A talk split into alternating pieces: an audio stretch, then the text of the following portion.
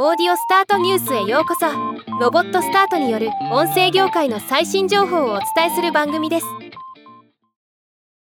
ムーンクリエイティブラボが運営する学びに特化した音声メディアブックスにて哲学者谷川義弘さんによる寂しさと孤独の間でスマホ時代をどう生きるが配信開始となりました。今回はこのニュースをお伝えします。ブックスは1話10分6話完結のコンテンツ構成で第一人者たちの実践地と人々を鼓舞する生の声を配信する音声配信アプリで現在700話以上のコンテンツを配信中です。